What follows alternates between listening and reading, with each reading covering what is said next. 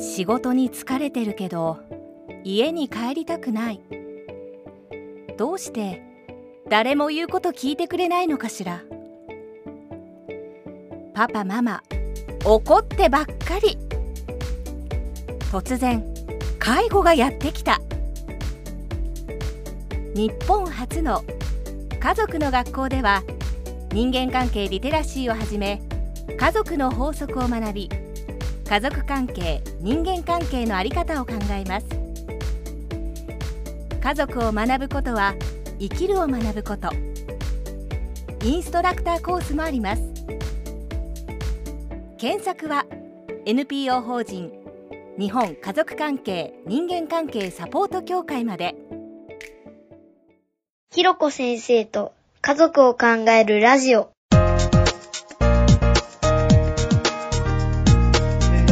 生、こんにちは。はい、こんにちは。はい、えー、ひろこ先生と家族を考えるラジオ。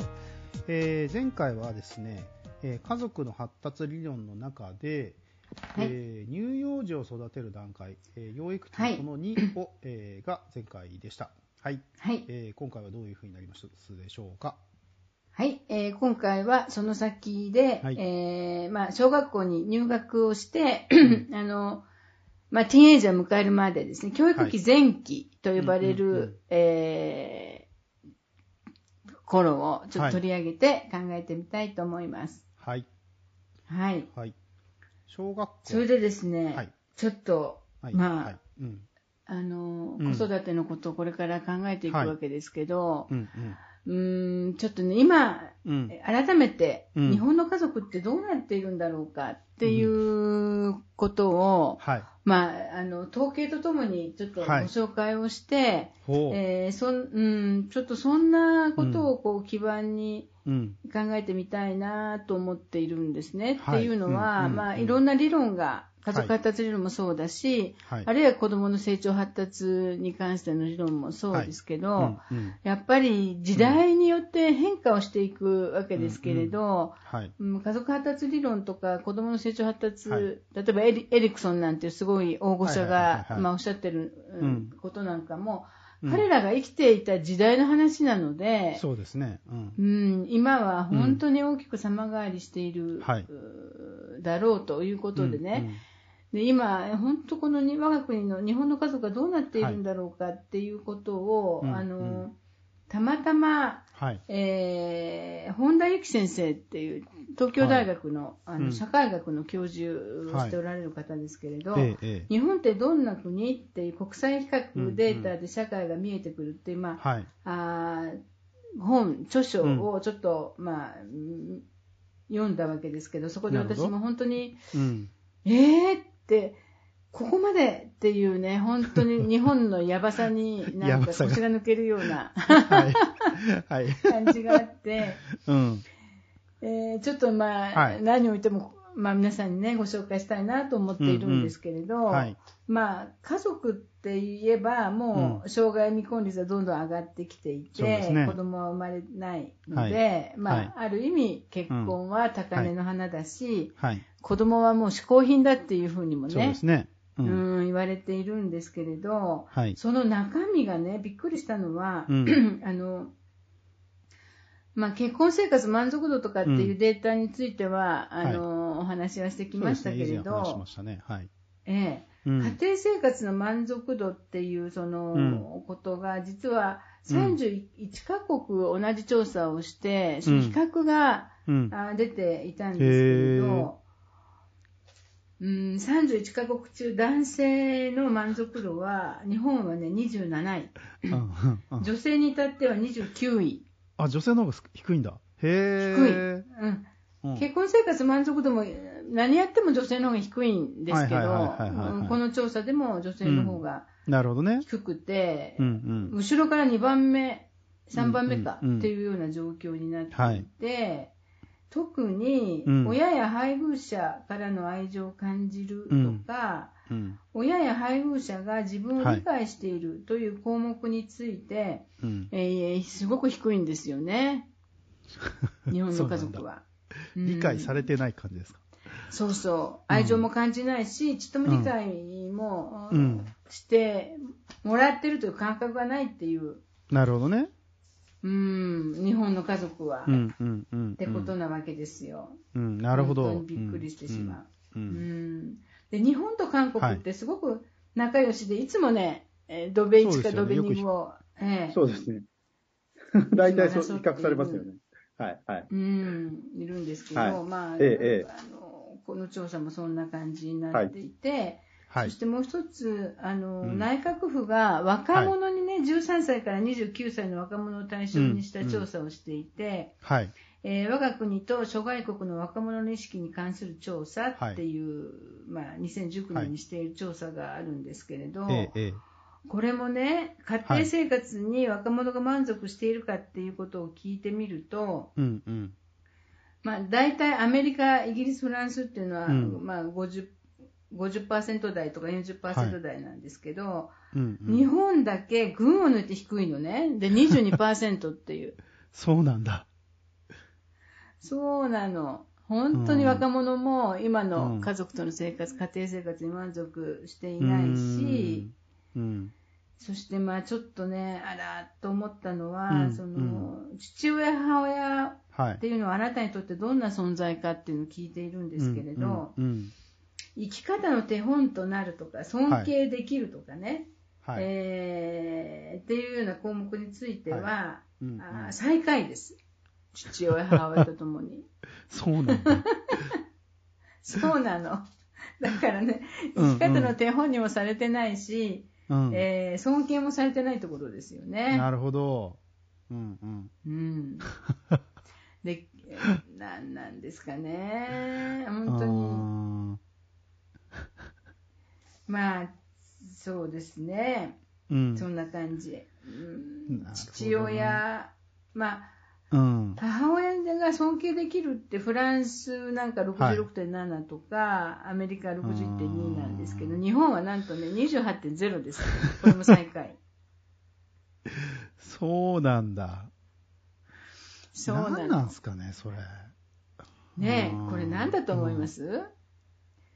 これね、やっぱり子供との間にこう人格的なつながりがすごく希薄になっていて、一つはね、この調査と子供の生活時間っていうのを、まあ、あの重ねてみると、え学生のね、生活時間の各国の比較って、これ13カ国の比較があるんですけれど、日本は最も勉強の時間が長くて、そして自由時間と家事が極めて少ない。そうなん生活の大半が学校か塾か部活に行っていて、で、家族と一緒にいる時間がすごく少ない子供は。外注化の問題ですね、これは。子育ての。そうですね。子育ての外注化の問題ですね。なるほどなうん。うん。外注。で、親もすごく多忙だし、まあ、父親に至っては、その無償労働の時間っていうのがわずか40何分しかないっていう、もう。極めて少ないですよね。だから父親はうちにいない、基本。で、母親は、家事も育児もだからすごく多忙なわけですよ。そうですね。なので、うん、もう、みんなが忙しい。っていう感じ。でも、なんでしょうかね。うちっていうものがただの器っていうか、うん。になってきていて、もう本当人格的なつながりが希薄になっていて、うん。なんかまあ、会話の時間も短いし、ましてこう、うん、なん、なんなのかな、親子がこう、ちょっと人生について語るとか、うん、なんかそんなことはもうほとんど、ほとんど、ほとんどない。もうなんか、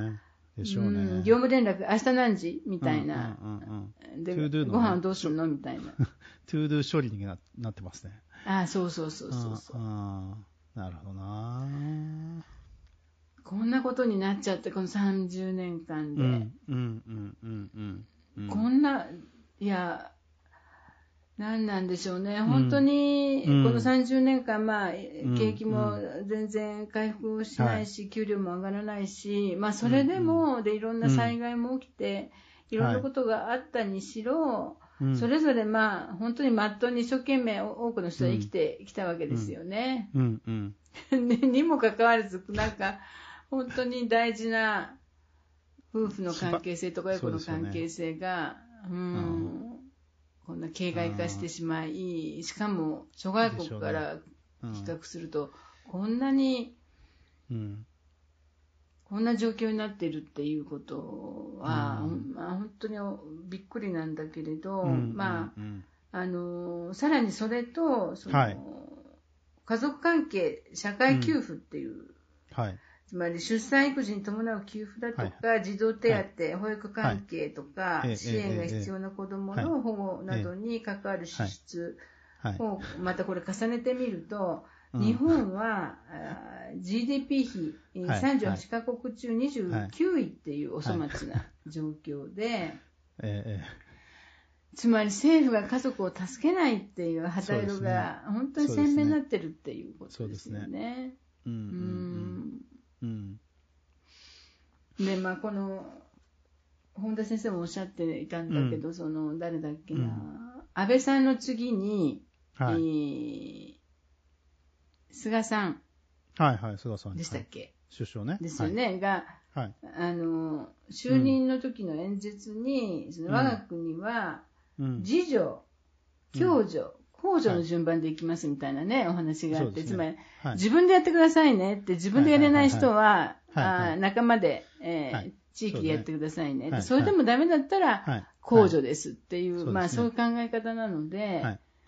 国は家族を助けないっていう、まあ、基本姿勢がそこにあるわけですよね。そうですね。そうですね。うん。だで、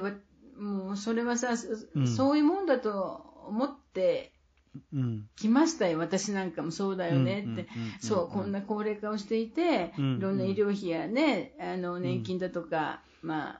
あ、あで財源がないよねって、だからなるべく自分でセルフケアをして、そしてって、ね、そんな風にこう、本当に思ってきたんだけれど、国際間でこう比較してみると、まあね。うん。あそうすね。こんな状況があって。うん。ってことがだんだん見えてくるって感じ。うん、ちょっと、今のお話僕聞いて、まあ、どうだろうな、二つぐらい話、なんか思い、思うことがあって、まあ一つは、はい、えっと今、直近のその次女、あの、共助、公助の話で言うと、うん、あのですね、まあ、自分で何とかしろって話と、あと特に共助が、共助がないっつったらいいかな。あのーね、もっと言うと、うんと、結局、まあ自分っていうのが、まあその家族っていう話にもなってくるんですけども、結局今って、その、はい、その単独親権問題とか、あの、家族支援の、この欠落の問題があって、完全にこう、なんつったらいいかな、はい、あの、個人になっちゃってる。個人になっちゃってるし、うん、誰も助けてくれないって状況にな、陥ってるっつってるかな。うん、で、共助がないっつってるかな。で、共助が、うん、あと、ないし、あの、共助っていうのは特に周囲の人たちって言ってるかな。コミュニティでの支援っていうのは何一つないって話と、はい、あとは、さらにそれを、あの、なんそれが困った時にはやっぱりあの公的支援っていうのが何一つないっていう話。やっぱりその共同親権の問題に関しても、まあ、親権制度の問題に関しても、やっぱり夫婦間で困った時に何一つ誰も助けてくれないっていう。そうですよね。ええ、うん、本当に、あれは象徴的だなと思うぐらい、あの、家庭の問題に関して誰も助けてくれないっていう。うん、困った時に誰も助けてくれないっていうのが、多分昔だったら、多分コミュニティでもう少し支え合うことができたのかもしれないんだけれども、その、それすら今何もないから、結局、あの、共助も公助も何一つないっていうのが今。だから、それは困って当然みたいなっていうのが、なんていうのが一つ思ったって話と、で、あともう一個出てきたのは、この間、なんか25歳女子と話したんですよ。はい。うん。で、25歳女子が言ってたのが、やっぱり、あの、今、夫婦、その、えっと、えっと、核家族夫婦の子育ての無理ゲー感っていうのが、多分僕ら世代のその40代、50代ぐらいの無理ゲーせ、無理ゲー子育て世代っていったものを、えっと、見てきちゃってるがゆえに、なんか同級生の、25歳女子の同級生の友達でも、子供産みたくないって言ってる人がかなりいるっつってて。うん、そうですね。なるほどっていうぐらい、あのー、結構致命的な状況に今本当に陥ってるなっていうのは確かにすごく今話聞いてても思うって感じですね。うん、うん、そうですよね。うん、ややっぱ両親の生活とか、自分のうちの状況を見ると、それをやっぱ自分が再生産していくっていう気になれないっていう。そうそう、なれない。なんとかここを抜け出して、そうそうそう。そうですよね。うん、もうそんな状況に本当になっちゃってる。うん。だから満足度も低いっていうことです。ですよね。で、やっぱ何でもかんでも家族に任せるっていうね。で、うん、教育なんかもね、私もびっくりしたんだけど、はい、あの、まだ最近のことですよ、うん、2006年、教育基本法っていうのが、まあ、改正されたときに、あの、法律にね、はい、えー、父母その他の保護者は、この教育について第一義的責任を有するものであって、生活のために必要な習慣を身につけさせるとともに自立心を育成し、心身の調和の取れた発達を図るよう努めるものとするっていうのがもう明記されていて、つまり家族は子供の教育に第一の責任を負うんだっていう、もうそれ家族がやることですよっていう。だから国は基本あ助けないし、あの本当に、教員の数がこんなに少ないのも 日本が一番だし、一クラスあたりの子供の数がこんなに多いのも、うんうん、特に中学校なんかは、うんうん、あの日本だし、うんうん、週単位の教員の労働時間がこんなに長いのも日本の特徴ですよね。とても質の悪い教育の中に置かれて、うん。で、それで、うまく育たないのは、まあ、それを親御さんのみたいな、そういうことにきっとなっていて、うん、で、なんでしょうね、日本人って、もういろいろな、こう、うんいろんなアクシデントがあったりしても、ちゃんと列,、をなして乱さず、デモもしなければ、ストライキもせず、本当にその適応するっていうことが、うん、ね、第一のその美徳であるっていうふうに、そうね、教えられてきて、うんうん、だから、こんな状態になって嫌だって、ノーっていうことも言わないし、うん、そうやってきたんだなっていうふうなことを、まあ、今更ながらすごく感じて。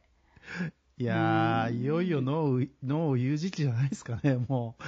そうですよね、言わないといけないっていう時期だし。だと思う、俺は。で、うん、僕そうん、日本人の価値観っていうのかな、うん、その、うん、一番のその根底にあるところの、私もその宗教のことはよくわからないけれど、はい、やっぱり、あの、宗教的にそれは人の道じゃないとかね、やっぱり何かこう、あの、背骨がきちんと入っているうん、まあ、国なんかもきっとあると思う、はい、だからそれに反してしたことに関してはみんなが立ち上がるとかね、はい、人権意識なんかもものすごくやっぱり強固なものがあるけど、日本人って、何が一番のどういう時に立ち上がるんだろうか。なんか。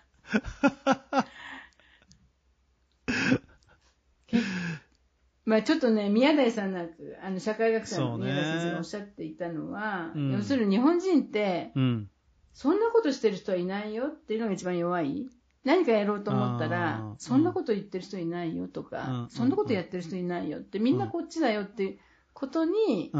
まあ、なびいていくっていうのかな。なびいていきますね。まあそうですね。うん。だから、そんなことをしょうがないでしょって、そんなことで、そんなことしてる人いないよって、もうまあ、集団の同調圧力っていうか、まあね。うん。というようなことで30年間本当にここまで来てしまったっていう感じがあって。はい、はい、はい。うん、やっぱり国民の監視機能が、ね、うん、働かなかったっていう。まあでしょうね。うん、あるんでしょうね、きっと。まあ、変な話だから、まあ、30年前は、まあ、まだ、なんつったら豊かだったんで、よかったのかもしれない。ね、うん、豊かだったから、まあ良かったのかもしれないんですけど、やっぱり、ここう、貧しくなってきてるんで、今。はい。もしくは、格差がやっぱり大きくなってきてるので、はい。なんで、あの問題っていうのが、ここからもっと大きくなるでしょうね。うん。なるでしょうね。うん。うん。本当に、そんな中、うんはい、そんな状況の中で、どういうふうに、その子育てとか家族のありようを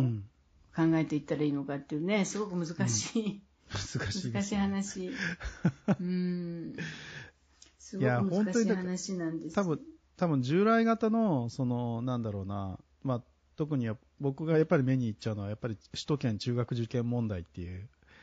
この問題がやっぱりかなり目にいっちゃいますけれども、やっぱりあの従来型のその、はい、あの、特に首都圏にいると、この間ね、とある人に聞いたんですけど、はい。えっとね、首都圏にいると、で子育てしてると、魔界だっつってましたね。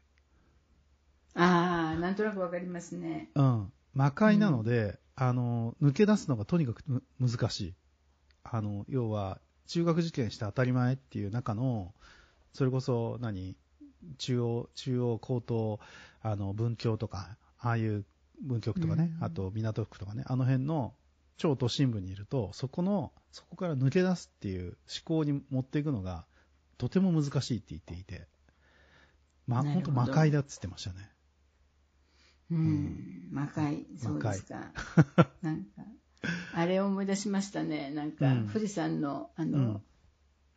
うん、樹氷みたいな。うん。樹氷じゃないや。ね。うん。抜け出すのが難しいで、それはみんながそうしてるからってことですか？そうそうみんなが点に言えば。そう、みんながそうしてるから、その道から、こう、一歩一人で離れるっていう、一人だけ離れようとすると、到底無理っていう、到底その、そこに行く不安が強すぎるっつったらいいかな。うん、降りられないんですよね、だから。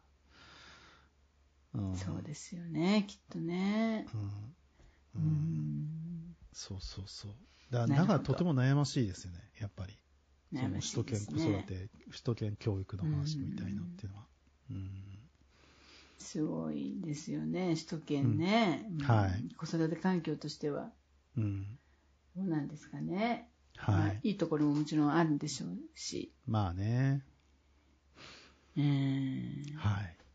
だから結局子育てだけを取り出して考えるのは難しいですよね。やっぱりどこで生きていくのかとか、親自,、ね、自体もね。そうですね。うんそうですね。だから、もう本当にシステムの、システム、どのシステムを買いますかっていう感じかもしれないですよね。究極的に言うと。そう、ね、子育てっていうことだけというよりも、なんだろうな。うん、経済優先のシステムを私たちは買いますか？みたいな。そうそうそう。そういう世界かもしれない。うん、なんかセットになっちゃってるって感じですね、経済優先システムっていうのと子育てのシステムが。そう。こんなはずじゃなかったと途中で気づいてももう引き返せないっていう感じ、うん、引き返せない。引き返せない。ある程度までいったら、ここから、こんだけ投資したんだから、引き返せないっていう、多分そういうやつですね。そうですね。いや、難しいで、なんか、チャット GPT みたいなものも出てきたし、うん、一体、子育てってさ、な何を子供に、うん、あの、教育していったらいいのかとかね、そんなこと。を、うん。本当に難しい、世の中ですけど。まあ、ね、本当に難しいけれど、はい、まあこれ、はい、これちょっと、マーチョさんと一緒に考えていくしかない,、はい、ないんだけれど、っていうのは、どの本読んだってね、うん、あの、本当に確かなことっていうのは、結局、うん、まあ、それぞれ、うん、あの、対話をしながら自分で見つけ出していくしかないんだと思うんですが、すね、うん、うん。一応ね、えっ、ー、と、今日、今回のテーマである教育期前期、はい、学童期にある子供を育てる、うん、えー、教育期前期の発達課題は、はい、伝統的には、うん、あのー、まあ、子供に大切な家族の一員であるという感覚を与えながら、はい、一番大事なことは、うん、子供の社会性の発達を促していくっていうことはいはいはい、そうだね。そうね。なんですよね。はいはい。で、えー、そして親としては子供が自分の手元から離れる不安や心配を乗り越え、うん、えー、学校生活や友人関係で子どもが直面する問題の解決に適切な手助けをする、つまり親が助けるのではなくて、うん、子どもなりに、解決していけるように、はい適切な手助けをするっていうことがさ、はい、さらっとここに書いてあるんだけど、それがなかなかね、難しいわけですけれど、そして親は、はい、学校などの地域社会とのつながりを強化していくって、はい、このまあ3つ、子どもの社会性を促し、親はあ適切な手助けをし、えー、そして、えー、地域社会とのつながりを強化していくっていうのが、まあ、なるほど。あの課題なんですけど、一方で子どもの発達課題、学童期の子どもの発達課題はどういうことかっていうと、はいえー、エリクソンっていう人がね、言ってることは、うん、えー、この時期は勤勉性の獲得、うん、勤勉である、ね、努力、勤勉性ね、努力をしていく。うん、うん。はい。えー、具体的にはまあ勉強、遊び、スポーツ、などに取り組む中で、うん、まあ、いろんな課題に向き合って努力をして達成することで、勤勉性を獲得をしていき、そして、まあ、周囲からのサポートを受けながら、はい、努力と成功体験を積み重ねることで、自分は自分なりにやっていける力があるんだという、まあ、有能感、自己効力感とか、えー、を育むっていうのが、はい、大きなポイントであり、そして、えー、児童期は社会との関わりで生じるいろんな葛藤に向き合いながら、社会に適応し、その中で自分らしさを発揮していくようになる時期っていうことですね。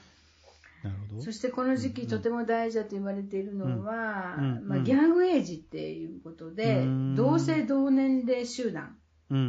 んを作って仲間意識や友人関係を楽しむようになり、うんうん、えー、家族以外の集団への帰属意識、うんうん、あるいは競合とか、はい、共同の経験、はい。えー、集団におけるパワーや位置関係を、はい、再認識し、ルールを学ぶなど、はい子どもの対人関係スキルを高める。うんうんうん、っていうね、大事な、うんなるほど課題が。うんうんうん。まあ、まとめてみると、まず勤勉性を獲得をする、うん、そしてコツコツと努力をし、はい、そしてそこに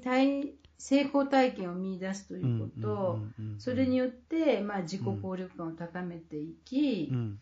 それ友達関係ですよね、同性、同年齢集団に所属をして、でまあいろいろいじめとか、それに類することがあるけれど、まあその葛藤に向き合って、対人関係スキルを高めて、その集団の中で、まあ役割やポジションを見出して社会性を獲得をしていくっていう、そういう時期ですね。学童期っていうのは。なるほど。なんかね、あのーなんか家族の発達課題と子供の発達課題っていう話で、まあ子供の今のね、はい、えっと、まあ勤勉性なり、そのギャングエイジなりっていう話、うん、で、なんか、はい、まあまずそこが、まあそうだなっていうのと、あと、その家族の発達課題っていう中で、うん、んと、はい、まあ家族の一員であり、あの、なんだろうな、その家族から子供が離れていくみたいな話っていうのも、そこもとてもなんか、まあそうだなっていう話があって、思うんですけど、うん、この家族の発達課題の学校などの地域社会とのつながりを強化するっていうのって、これってどういう、はい、意味なんですかね？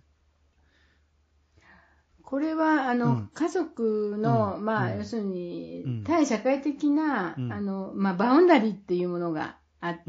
あるんですよね、社会的なバウンダリーを、あの、柔軟にしていくっていう、で、いろいろ今まで、あんまりなかった PTA 活動だとか、ママ友だとか、うん、そうそう。そういうことで、あのつまり、自分の子育てを、まあ、サポートしてくれるというか、いろんな、いろんな人と一緒に育てていくっていう、体制を作っていくっていう。やっぱ、ことを置いてる。うん、このフェーズになると、このフェーズ、はい、やっぱこのフェーズになるとなんですかね、なんかやっぱり地域との関わりがどうしたって不可欠になってくるんですかね。